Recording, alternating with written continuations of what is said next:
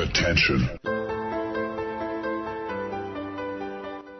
Das sind die Daily Nuggets auf Sportradio 360.de. Kurz, knackig und sinnfrei. Gemäß unserem Motto: hart in der Sache, nicht im Nehmen. Heute mit dem Blick auf Tennis. So, eine Woche US Open sind fast rum. Zeit Bilanz zu ziehen, eine kleine Bilanz. Ein paar Deutsche sind ja noch dabei. Dominik ist leider in der ersten Runde ausgeschieden, war nicht gesund oder nicht wieder vorhergestellt. Ähm, wir sprechen jetzt dann gleich, oder ich spreche jetzt dann gleich, sehr ausführlich mit Philipp Petschner, der Doppellegende, der hier ist, um Jürgen Melzer und um Oliver Marach zu betreuen. Aber zuerst gönnen wir uns mal ein kleines bisschen den Struffi. Struffi ist rausgegangen gegen John Isner und hat wie immer eine, was heißt wie immer, aber der Struffi ist einfach ein lässiger Typ und hat eine nette Pressekonferenz gegeben im kleinen Rahmen. Die wollen wir ganz kurz mal anlauschen. Da war auch noch dabei die Doris Henkel und der Tobias vom SED und Lars Reinefeld von der DPA, so viel Zeit muss sein. Die haben auch ein bisschen mitgefragt und ein paar ausgewählte Gusto-Stücke vom Struffi jetzt bei dir, du bist sehr viel emotionaler geworden in letzter Zeit und ich habe viele Spiele, wenn nicht alle Spiele von dir gesehen, aber dass du einen Ball rauswickst, wie bei 5-4 im Tiebreak von, Entschuldigung, im zweiten Satz, kommt ganz selten vor, oder? Das, das war schon extrem ärgerlich, Tiebreak im zweiten Satz. Ja, generell, also das Match ist nicht gut losgegangen, also 1-2 ist okay, dann serviere ich Doppelfehler, Doppelfehler vor und raus. So will man nicht gegen Isner starten. Und dann zwei Breaks, eins hole ich auf und dann ich, ich break ihn halt, aber zwei Breaks sind halt zu große Hypothek. Ähm, Tiebreak finde ich. Äh, ich war nicht zufrieden, wie ich gespielt habe im zweiten Satz. Ich komme in Tiebreak rein, für 3-1, da wird ein Doppelfehler, verliere die Punkte.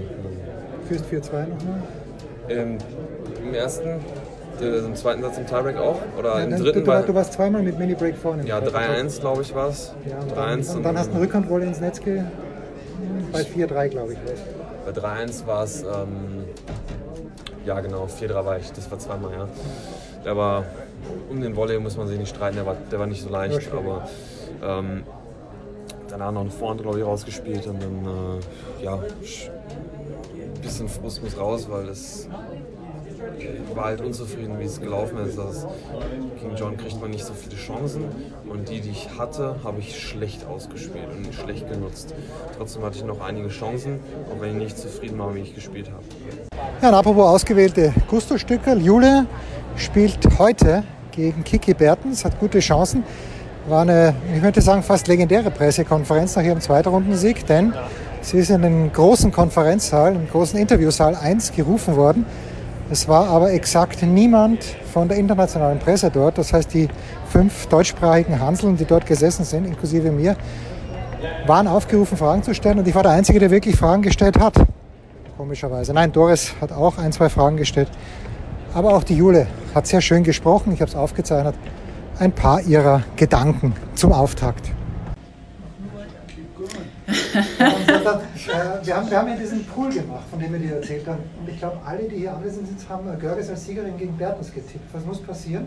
da dass, seid ihr ja äh, alle gut drauf. Ja, ja. Äh, was muss passieren? Dass du, dass du das tatsächlich, äh, du hast ja schon öfter gegen die Kiki gespielt, wenn ich mich richtig in Wimbledon hast, glaube ich, gewonnen letztes Jahr. Gegen genau, wir kennen uns sehr, sehr gut. Wir trainieren eigentlich jedes Turnier, wenn ich ehrlich bin. Also da gibt es keine Geheimnisse. Wir haben auch eben schon ein bisschen gescherzt drüber, weil wir noch das Locker übereinander haben. Ähm, ja, ich glaube, dass ich ähm, meine, mein Spiel durchziehen muss, aggressiv zu sein. Ich darf nicht zu passiv sein. Ich ähm, muss trotzdem solide sein und die richtigen Bälle auswählen, um aggressiv zu sein. Sie ist eine ähm, sehr solide Spielerin. Wenn man zu wenig macht, wird sie selber aktiv. Ähm, serviert sehr gut. Ähm, es variiert manchmal an manchen Tagen, kann sie auch mal nicht so gut servieren, aber grundsätzlich hat sie einen guten, flachen ersten Aufschlag. Man sieht ihn relativ schwierig bei ihrer Bewegung. Ja, sie ist eine gute Wettkämpferin. Sie hat sich jetzt da etabliert, wo sie ist. Ähm, ja, es wird auf jeden Fall eine sehr schwierige Aufgabe. Dadurch, dass wir uns beide sehr, sehr gut kennen und gut miteinander auskommen, wird es natürlich noch schwieriger, weil ähm, es keine Geheimnisse gibt und keine Überraschung wahrscheinlich. Aber ich freue mich auf das Match. Es ist eine, eine, Herausforderung wie jedes andere Match auch. Und ähm, ja, es wird ähm, hoffentlich ein sehr, sehr gutes Match. So, jetzt ist aber soweit. Philipp Petschner, Doppellegende. Und bitte. So, und jetzt sitze ich hier eine Woche, nachdem ich mit Michael Kohlmann hier geplaudert habe und ein paar Tage, nachdem ich mit Lars Über geplaudert habe, mit Coach Philipp Petschner. Philipp, lieber würde ich hier mit dem Spieler Philipp Petschner sitzen. Äh, du humpelst leider ein kleines bisschen, das ist ein großes bisschen. Wie geht's dir im Moment? Ja, ich würde sagen, den Umständen entsprechend gut. Ähm, von Sport abgesehen ist, oder Sport wird nicht mehr möglich sein, denke ich, oder Leistungssport. Ähm, aber ich kann zumindest wieder Schmerz, relativ schmerzfrei gehen. Schaut zwar immer noch komisch aus, aber ich, zum Alltag behindert es mich nicht mehr. Du bist hier als Coach von Jürgen Melzer und von Oliver Marach die letzten Wochen auch schon. Wenn du auf dem Platz stehst, den Ball am Schläger spürst du schon noch gut. Ja, also alles, was um mich herum ist, wenn ich nur einen Schritt machen muss, äh, klappt ganz gut. Ähm, aber ich merke schon, also von Tennisspielen bin ich trotz alledem weit entfernt. Jetzt kommst du gerade vom Center Court und hast dir angeschaut, Marius Kupil und Nick Kyrgios, die nächsten Gegner von Jürgen und von Olli. Lass mal vielleicht den etwas größeren Bogen spannen. Nick Kyrgios wird auf den Center Court verlegt. Die Leute wollen den sehen. Du bist ein Veteran. Ich würde Eintritt zahlen für den, aber ich glaube, in Spielerkreisen ist es mindestens 50-50, wie er gesehen wird. Die, wie, wie gefällt dir der Junge? Ich glaube, das muss man kontrovers diskutieren. Ähm, ich glaube, dass er dass er viele Attribute hat, die fürs Tennis gut sind, ähm, dass er ein bisschen neuen Wind, Pep reinbringt. Trotz alledem muss er sich teilweise einfach zügeln mit seinen Aussagen, auch ähm, wenn er Spieler direkt angreift, öffentlich. Ähm, das ist ein absolutes No-Go. Wenn Spricht er auf Djokovic und Nadal an in diesem Podcast mit, mit Rottenberg? Ja, wie gesagt, ich finde einfach, dass man solche Dinge, die, die könnte man auch privat klären. Ähm, ich mit, persönlich verstehe mich mit ihm gut. Also wir hatten, wir haben immer eine Menge Spaß zusammen, sagen wir so rum. Ähm, ist auf jeden Fall ein lustiger Junge, er hat auch ein großes Herz. Ähm, ich habe ihn mal gefragt, weil mein Sohn ist ein Riesenfan von ihm. Er hatte so eine Special Edition mit seinen Schuhen, ob er da ein paar für mich hatte. Ähm, er hatte keins mehr, hat noch eins organisiert, dann nur für meinen Sohn. Wahnsinn. Ähm, also der Junge hat ein großes Herz, ähm, ist eigentlich ein guter Junge. Ab und zu schießt er, glaube ich, ein bisschen übers Ziel hinaus und da muss man einfach, oder muss er auch einen Weg finden, das ein bisschen besser zu kanalisieren, um, damit er auch noch ein bisschen erfolgreicher spielt, wie er es eh schon tut. Jürgen und äh, Olli haben gewonnen gegen Michael Kukuschkin und Andrei Rublev. Ersten Satz verloren, dann äh, darf man sagen souverän gewonnen, äh, ein 6-4 im dritten Satz oder ist beim Doppel gar nichts souverän? Ja, hat man gesehen, es war trotzdem noch ähm, auf dem Messerschneide. Ich meine, die haben nochmal Breakbill abgewehrt, als sie aufs Match serviert haben, äh, der Olli besser gesagt. Ähm, ist immer eng, im Doppel geht es wirklich nur um hier und da um Nuancen, um ein paar Punkte. Ähm, ich finde, die haben es nach dem ersten Satz ganz gut gemacht, die Jungs. Ähm, gegen die bei anderen beiden ist nicht einfach. Äh, Rublev ist momentan sehr confident, er spielt sehr, sehr gutes Tennis. Und das ist ein guter Sieg. Ähm, natürlich sind wir mit, dem, mit der zweiten Runde noch nicht zufrieden, sondern wir wollen hier, hier weiterkommen. Aber zumindest mal ist ein guter Anfang gemacht. An Nummer 16 gesetzt. Die konkrete Aufgabe von einem Doppelcoach äh, mit zwei Spielern wie Jojo und mit Olli, die, ja, die, die gleich alt sind wie du und schon Routiniers sind. Was, was, was ist da ganz konkret deine Aufgabe? Na, ich versuche ihn einfach, ähm, einfach so ein bisschen, bisschen was zu vermitteln. Ich glaube, den Jürgen ähm, kenne ich besser auf der Tour wie, wie jeden anderen. Ähm, einfach, dass die beiden zueinander finden, dass sie nicht wie Individualisten spielen, sondern dass sich als Doppel noch besser oder noch mehr zusammentun. Ähm, das machen sie sehr, sehr gut. Und dann geht es nur so um Kleinigkeiten. Einfach gutes Gefühl geben. Dann sage ich hier und wieder taktisch was, was mir, was mir auffällt. Das sprechen wir aber zusammen durch. Also nicht so, dass ich jetzt damit da einfach draufhaue und sage, so wird es gemacht, sondern ähm, wir sind, glaube ich, alle drei alt genug. Ich hoffe, dass ich ihnen weiterhelfen kann. Ähm, ich glaube, deswegen haben sie mich auch geholt und mit auf, einfach, dass ich da noch ein bisschen eine andere Sicht mit reinbringe.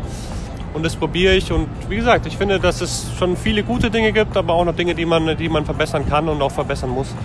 Wir haben Jürgen vergangenes Jahr in Wien fast komplett verabschiedet, auch als Einzelspieler. Jetzt hat er vorige Woche, wenn ich es richtig gesehen habe, in wo war es? In uh, Winston-Salem hat er Quali gespielt. Okay, Einzelcomeback äh, erwarten wir keines. Nein. Aber wie, ja, wie gefällt dir der Jojo? Hat er noch den Biss, den es braucht für die Weltspitze? Ein Doppel auf jeden Fall. Ähm, Im Einzel letzte Woche, ich war ja dabei auch als Coach. ähm, ich habe mich gefreut, ihn nochmal Einzel... 4 und 4 hat er verloren. Das ist ja, und er, hatte, er, war, auch Break in beiden Sätzen. Ja. Und der von Tanjo hat schon qualifiziert zwei Runden gewonnen. Also der hat, er hat den Ball gut im Schläger, wie man so schön sagt. Ähm, ich glaube, dass er Probleme bekommen hätte, dass wenn er das Match gewonnen hätte, am nächsten Tag nochmal so eine Leistung abzurufen. Weil es einfach nicht mehr gewohnt ist, diese Intensitäten zu fahren und noch zu trainieren. Ähm, aber ich glaube schon, also im Doppel, die beiden haben ja schon gezeigt, dass sie, dass sie große Turniere gewinnen können. Und ähm, wenn sie miteinander gut arbeiten, also ich meine, das Nahziel oder Fernziel ist, glaube ich, auf jeden Fall Olympia. Ja. Nahziel ist vielleicht sogar noch irgendwie sich ins Masters reinmogeln äh, dieses Jahr, wo sie dann noch echt ein paar gute Ergebnisse bräuchten. Aber ich glaube, dass es ihnen einfach hilft, wenn sie, wenn sie, wenn sie zusammen spielen. Ähm, die können beide sehr gut spielen. Haben sie mit unterschiedlichen Partnern schon gezeigt. Auch zusammen haben sie es jetzt gezeigt. Jetzt geht es darum, einfach darauf aufzubauen. Ähm, die haben jetzt hier die Woche, dann spielen sie Davis Cup wahrscheinlich zusammen. Ähm, ja, dann haben sie noch, noch zwei, drei Turniere in Asien, dann wieder Europa. Also sie haben genügend Chancen, noch viele Punkte zu holen. Und ich hoffe natürlich, dass sie ähm, hier und da noch das eine oder andere Ausrufezeichen setzen können. Ja, nicht, dass der Jürgen dann in Finnland, wenn Dominik nicht spielt, vielleicht sogar im Einzel noch mal ran muss in der Halle auf Hartplatz. Das wird ihm vielleicht gut passen. Du hast hier natürlich allerbeste Erinnerung an Flushing Meadows. 2011 hast mit Jürgen hier gewonnen, 2010 davor in Wimbledon. Hat sich grandios viel geändert in der Art und Weise, wie Doppel gespielt wird, also seit, seit 2011 oder ist es im Großen und Ganzen dasselbe geblieben?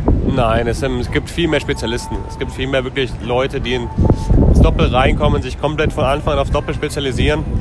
Früher warst du eigentlich eher Einzelspieler. Tadic zum Beispiel, zum Beispiel, sehr, sehr jung, ja. jetzt schon Doppelspezialist. Und ähm, früher hattest du mehr so, so, so ein Michael Wieners, ähm, Früher hattest du eher so die Einzelspieler, die dann nach ihrer Karriere oder zum Ende ihrer Karriere angefangen haben, richtig gut Doppel zu spielen. Weil das natürlich immer so ein paar Teams wie, aber auch selbst Knowles Nestor haben ja früher mal Einzel gespielt. Ähm, aber Alex halt Payer hat äh, genau. Davis Cup für Österreich gespielt, ja. den kenne ich nur mehr als Doppelspieler. Ja, und ähm, von daher hat sich das hat sich gravierend geändert. Es gibt jetzt viel mehr gute Teams. Ähm, dafür spielen ein bisschen weniger Einzelspieler. Also es hat sich so in die Richtung ein bisschen verschoben. Ich sage jetzt nicht, ob es jetzt schwieriger oder besser oder schlechter geworden ist. Es gibt einfach nur mehr Spezialisten. Parallel äh, zu Jürgen und zu Olli, ein bisschen später angefahren, hat Ashley Bardi mit Viktoria Azarenka. Bardi ist hier an zwei gesetzt. Ist bei der Dame vielleicht ein bisschen einfacher, weil die im Einzel nur Best of Three spielen. Aber könntest du als ehemaliger, du warst im Einzel auch Weltspitze, könntest du als ehemaliger Weltklasse-Spieler den Einzelspielern nicht empfehlen, mehr Doppelt zu spielen. Also Kyrgios macht es ja, aber Kyrgios ist jetzt hier nicht im engeren Favoritenkreis. Ja, der Domi macht es ja auch. Äh, Schwarzmann macht es als Pella, die waren ja auch Halbfinale, Halbfinale Paris. Paris. Also das machen jetzt schon, schon immer wieder. Den Goffin sieht man oft Doppel spielen. Katschanov hat jetzt die letzten zwei, drei Wochen Doppel gespielt. Ähm, ich glaube schon, ich glaube, die nehmen es einfach als Trainingseinheiten, um gewisse, gewisse Dinge in ihrem Spiel zu verbessern. Ähm, auch im Best of Five ist es kritisch, weil wenn du einfach weit, weit spielen möchtest mit wenn du dann vier, fünf Sätze hast und dann an einem Off-Tag, wenn du wirklich drei, vier, viereinhalb Stunden gespielt hast, bis zwei Uhr Nacht die Night-Session, du musst dann am nächsten Tag an einem freien Tag um 14 Uhr Doppel spielen, ähm, ist einfach suboptimal für die Regeneration. Und da bist du halt einfach, wenn du dann gegen die Jungs irgendwann läufst, wie Djokovic, Nadal, und dir fehlen dann so ein paar Körner, macht es dann weniger Sinn. Also von daher ist es, die sollten mehr Doppel spielen, einfach um auch, glaube ich, gewisse Facetten ihres Spiels zu verbessern. Auf Grand Slams ist es, glaube ich, schwierig, oder wird immer schwieriger, wenn du weit oder wenn du das Turnier im Einzel gewinnen möchtest, ist Doppel eher kontraproduktiv. Jetzt äh, habe ich leider nicht deinen All-Time-Record im Mixed-Doppel mir angeschaut. Ich weiß nicht, wie oft du gespielt hast, aber ganz generell, das Mixed-Doppel hat in Wimbledon eine gewisse Bedeutung erfahren, weil Andy Murray mit Serena gespielt hat. Ist das eine Gaude-Veranstaltung, wo es trotzdem um Geld geht? Oder wie, wie ernst, wenn du denn jemals gespielt hast, spielt man Mixed-Doppel? Also ich habe es einmal ernst genommen oder zweimal. Einmal bei Olympia mit der Angie Kerber und davor einmal in, in äh, Wimbledon dafür trainiert. Ja, okay. Aber ansonsten habe ich Mixed, war für mich immer nur bisschen einfach an einem freien Tag, anstatt einer Training, extra Trainingseinheit, ein bisschen spielen, ein bisschen am Aufschlag, ein bisschen rumprobieren. Okay. Also ich habe es nie ernst genommen, was aber nicht heißt, dass es jetzt nur eine Gaudi-Veranstaltung gibt. Also es gibt genügend Teams, die hier eins sein und die unbedingt gewinnen möchten und das auch knallhart durchziehen. Ähm, hier ist zum Beispiel auch wieder schwierig, wenn du zum Beispiel im Eins am Doppel gut spielen möchtest, du spielst mit Frauenbällen. Ah, okay. Dann musst du, müsstest du also hier nochmal die Bälle wechseln, ähm, was dann natürlich dann auch wiederum kontraproduktiv ist für deine, für deine eigentlichen Disziplin. Vielleicht noch ganz kurz den größeren Bogen. Sascha Zverev spielt morgen, äh, hat, wie ich finde, ein sehr äh, gutes Los für ihn, weil Bedene kann ihm, glaube ich, nicht wahnsinnig wehtun. Da muss er sich schon selber schlagen. Wird er nicht schaffen. Und Zverev hat gestern gegen Tiafoe gespielt. Und Tiafoe hat sich nach dem dritten Satz eine satte zwölfminütige Auszeit genommen. Äh, hören wir mal, ich, ich schneide es kurz rein, was Sascha in der Pressekonferenz gesagt hat und dann deine Meinung dazu. Ja, er hat so ein bisschen mehr Rhythmus gebrochen. Ich meine, das ist, äh, er war zwölf Minuten raus, glaube ich. Ne? Äh, das, ist, das ist schon so ein bisschen lange. Äh, ich weiß nicht, um wirklich, ehrlich zu sein, nicht, was man zwölf Minuten macht auf Toilette. Ähm, ja gut, ich meine, wir wir sehen es so teilweise öfter bei jungen Spielern. Ne? Das ist äh, etwas, was ich nicht so gerne sehe, ähm, weil die Älteren machen es auch nicht. Ich meine, Roger oder Rafa, wenn die auf Toilette gehen, dann gehen die auf Toilette für zwei Minuten, dann sind sie zurück. Ich weiß nicht warum, die, die jungen Spieler, Tiafo haben wir jetzt gesehen, ist für zwei Minuten raus. Sitzpass vor ein paar Tagen ist mitten im Satz für, für acht Minuten raus. Ähm, das ist so ein bisschen nicht schön zu sehen für mich. Und ähm, ich bin mir sicher, dass es nicht nur auf Toilette gehen ist, sondern auch so ein bisschen Rhythmus brechen. Aber ich hoffe, ich hoffe, dass sich das bald ändern wird bei uns Jungs, weil, weil so ein Image möchte ich nicht für die jungen Spieler haben.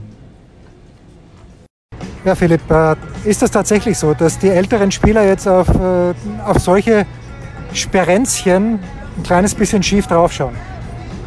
Ja, nein, ich glaube, es hat es einfach vor ein paar Jahren nicht so gegeben.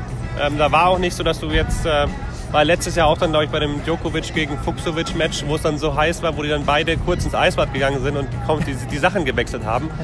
Ähm, ich kann mich, als ich, wir, wir früher gespielt haben, da gab es diese, diese ähm, längeren Toilettenpausen nicht nach den Sätzen.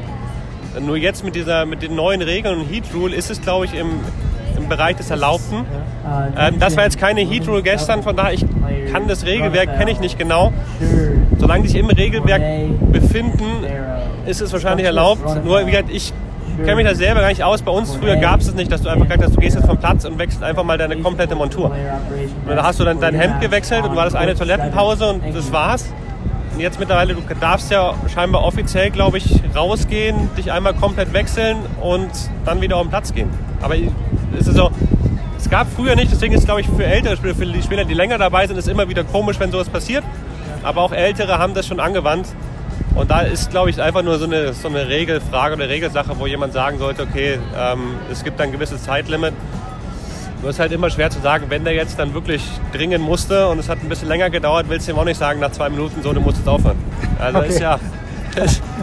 Aber um mit den goldenen Worten von Alexander Zverev zu sprechen, was macht man zwölf Minuten am Klo? Das ist eine sehr lange Zeit. Das ist eine sehr lange Zeit, vielleicht hat er irgendwie Candy Crush gespielt. Ich weiß, ich weiß es nicht. Ja, und äh, Tsitsipas war ja noch. Also Tsitsipas und Zverev, die fahren, glaube ich, eher selten gemeinsam in Urlaub, obwohl sie über Jahre einen gemeinsamen Manager gehabt haben. Aber da hat er schon sehr genau aufgepasst, dass Tsitsipas im Satz noch dazu, ich glaube bei 5-4 gegen Rublev im dritten Satz eine Toilettenpause gemacht hat. Da stimmt was im Regelwerk nicht. Nein, ich, ich kenne mich dafür auch zu wenig aus. Ich weiß, ab und zu ist beim Matches so, dass dann der Schiedsrichter erlaubt, dir auf die Toilette zu gehen. Ähm, dann ab und zu sagen die, nur wenn du selber danach Aufschlag hast, damit du den Rhythmus vom anderen nicht brechen kannst. Ähm, dann sagt er irgendwie, ja, du warst aber schon, oder dein Partner war im letzten Satz, wenn du im Doppel bist. Also es ist dann so, ich sage immer, wenn man wirklich auf die Toilette muss, ja, dann. dann. muss man halt. Ja. Nur, nur Björn Borg musste auch nie aber, aber wir, ja, aber vielleicht war es da auch nicht so intensiv oder die Ballwechsel oder ja, das ist einfach, einfach schwer zu sagen. Es wäre halt gut, wenn das einheitlich geregelt wäre und für alle auch gleich behandelt wird. Und nicht, dass du sagst, auf Außenplätzen kriegst du keine Toilettenpause und am Center dürfen sie in die Umkleide gehen und duschen. Also diese Dinge, die, die, müssen, die sollten abgeschafft werden, ähm, was halt immer wieder vorkommt. Ähm, ich hatte auch letztes Jahr, glaube ich, hat der Ruben Bemmelmanns gespielt gegen Jaume Monar wir haben auch nach dem vierten Satz der Raumonade reingegangen, hatte seine Wechselschuhe in der Kabine, die haben auf Platz 13 gespielt. Ich meine, er war auch eine Viertelstunde weg. Wo dann, wo dann der andere Spieler aber nicht den Platz verlassen darf, wo der dann einfach in der prallen Sonne unterm Sonnenschirm sitzt. Und ja, wenn die Schuhe kaputt waren, klar muss er sie wechseln. Aber muss er, muss er dann gehen, muss das so lange dauern? Lassen, ja. Das sind dann alles so Dinge, die, aber ich glaube, die kann jemand oder ein Oberschiedsrichter und Schiedsrichter besser beantworten, weil die das Regelwerk genauer kennen. Wenn, er, wenn, es, wenn man es mutmaßlich ausnutzt, hat es immer einen faden Beigeschmack. Ähm, aber solange man sich in den Regeln bewegt, bewegt darf eigentlich oder kann, kann keiner irgendwas sagen oder machen. Es ist, glaube ich, im Moment gerade schwierig, die Stimme von dem Schiedsrichter zu kommen, weil sie haben ja den Sportskameraden Damian Stein herausgeschmissen, weil er ein unautorisiertes Interview gegeben hat. Der, der hat vor kurzem in Wimbledon Schiedsrichter gemacht. Und ja, äh, nochmal zurück zu Sascha. Du siehst, schaust dir sicher beim Einzel auch zu. Äh, also super spielt er nicht, aber er gewinnt seine Matches. Ich glaube, in dem Fall hat er wirklich Pech, dass er im Viertelfinale auf Nadal treffen würde. Ansonsten scheint mir im unteren Ast alles möglich zu sein. Deine Einschätzung? Ah, ich glaube, dass Sascha kann jeden Tag jeden schlagen. Also ich finde auch, dass er, ich habe jetzt die letzten Wochen habe ich ihn gesehen, habe auch immer seine Matches angeschaut. Ich finde, dass er mir hier sehr, um einiges besser gefällt. schon wieder, wie zum Beispiel in äh, Montreal oder Cincinnati. Ähm, er hat immer noch so kleine Auf- und Abs. Ich glaube, wenn er die, wenn er die in den Griff bekommt, vor allem über ein Best-of-Five-Match, ähm, kann er hier auch Nadal ärgern oder kann er hier jeden ärgern. Ähm, wie gesagt, bei dem ist, glaube ich, irgendwann fällt der Groschen und der gewinnt so ein Ding aus dem Nichts und jeder sagt, wow. Alle sagen, ja, es war ja klar und niemand hat trotzdem damit gerechnet. Und ich glaube, das könnte bei ihm wirklich, das könnte, könnte immer zutreffen. Er ist ein wahnsinnig guter Spieler, er ist noch verdammt jung.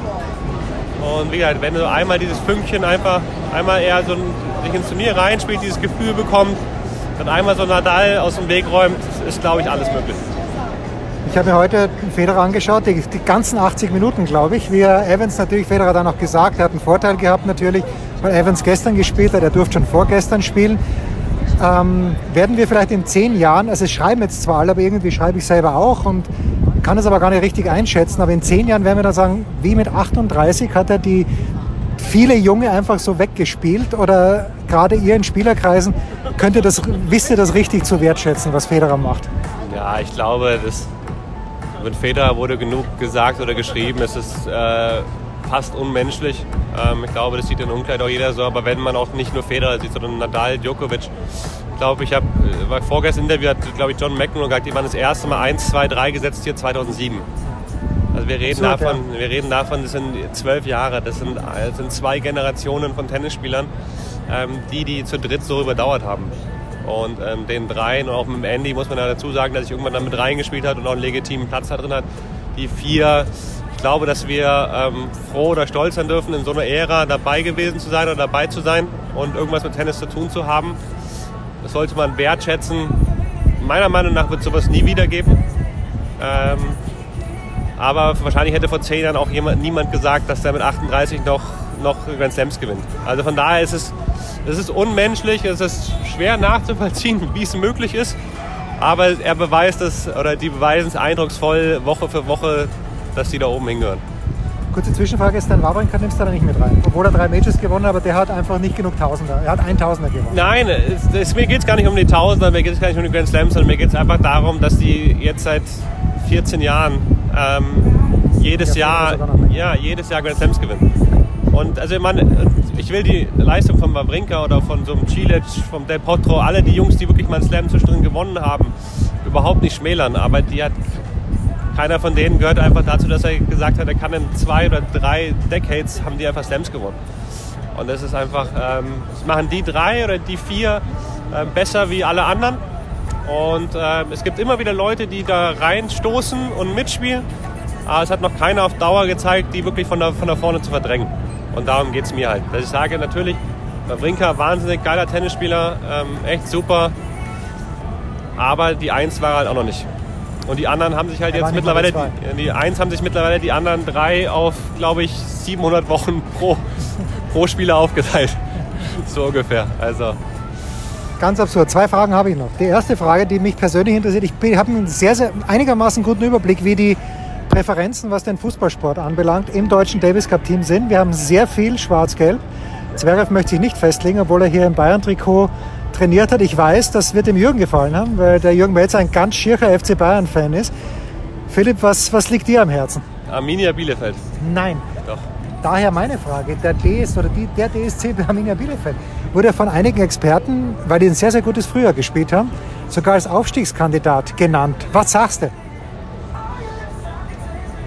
Ich hoffe, dass wir die Liga halten. Nein. Ich, ich bin, nein, ich, hab, äh, ich bin seit 94 Arminia-Fan. Ich habe eine Menge erlebt. Vieles Positive, auch einiges Negative. Und ich glaube, dass wir noch nicht bereit wären, nächstes Jahr Bundesliga zu spielen. Also ich würde mir natürlich einen Aufstieg wünschen, sondern klar, ich glaube, mit den Strukturen, die wir jetzt geschaffen haben in den letzten Jahren, ähm, sind wir gut beraten, ein, zwei Jahre in der zweiten Liga zu spielen. Und dann, wenn wir bereit sind und der ganze Verein bereit ist, dann aufzusteigen, dann können wir auch in der Bundesliga ordentlich mitspielen. Ich glaube, ansonsten wären wir eher, so schlimm wie es ist, wären wir eine Fahrstuhlmannschaft. Und äh, das waren wir lang genug und ich glaube, die Strukturen sind jetzt so gut und die Mannschaft ähm, ist so gefestigt, dass gib ihm, noch, gib ihm noch ein Jahr und nächstes Jahr dann Aufstieg, würde ich mich super drüber freuen. Bist du jemand, der dann, wenn du zu Hause bist, äh, auch auf die Alm geht? Klar. Klar. Okay, Also gut. ich stehe ja auch zu Auswärtsspielen, wenn ich, in, wenn ich in der Gegend bin. ähm, bin ich da. Ich bin auch in Halle mal mit, mit, den, mit den Originalstutzen und dem Trikot am Center Court eingelaufen. Ähm, ja, ich mache auch keinen Hehl draus, auch wenn wir dritte Liga, ja auch wenn wir Schande, Entschuldigung. Ja, auch wenn wir dritte Liga sind, äh, die anderen schauen Champions League. Da freue ich mich dann auf die Freitagskonferenz im dritten, aber auch die schaue ich mir gerne an. Sauber, Amide Wilfeld, da, da, steht ein Mann zu seinem Verein, fantastisch, würde ich sagen, SK Bundegammer Sturm Graz, ganz, ganz schlimm bei mir. Philipp, was müssen Jojo und was müssen Olli machen gegen Kirgos, gegen Kopil? Kopil wissen wir, kann enorm gut aufschlagen, Kirgos natürlich auch. Äh, es sind aber beide, mal ganz hart gesagt, eigentlich keine reinen Doppelspieler. Also was, was, was ist zu tun? Ich glaube, die müssen einfach auf ihre Chancen warten. Ähm, auch die beiden, obwohl sie so gut servieren, die lassen nicht immer wieder in die Punkte rein. Und dann heißt die, die zweiten Bälle, wenn der Return im Feld ist, die zweiten Bälle konsequent zu spielen. Ähm, da, da nicht zu zaghaft, sondern einfach wirklich ihre Punkte anspielen und durchgehen. Ähm, und auf die Chancen warten ihre Aufschlagspiele konzentriert abarbeiten, wirklich mit, oder einfach sagst, okay, voll auf die Aufschlagspiele konzentrieren und immer wieder auf die Chancen lauern, lauern. Und wenn sie dann da ist, knallhart zugreifen. Der großartige Philipp Petschner, danke dir Philipp, das war's für heute. Wir hören uns wieder am Montag. Sauber, super, danke. Das waren die Daily Nuggets auf Sportradio 360.de. Versäumen Sie nicht alle anderen Podcasts aus unserer sympathischen Familienwerkstatt. Schon gar nicht die Big Show. Jeden Donnerstag neu.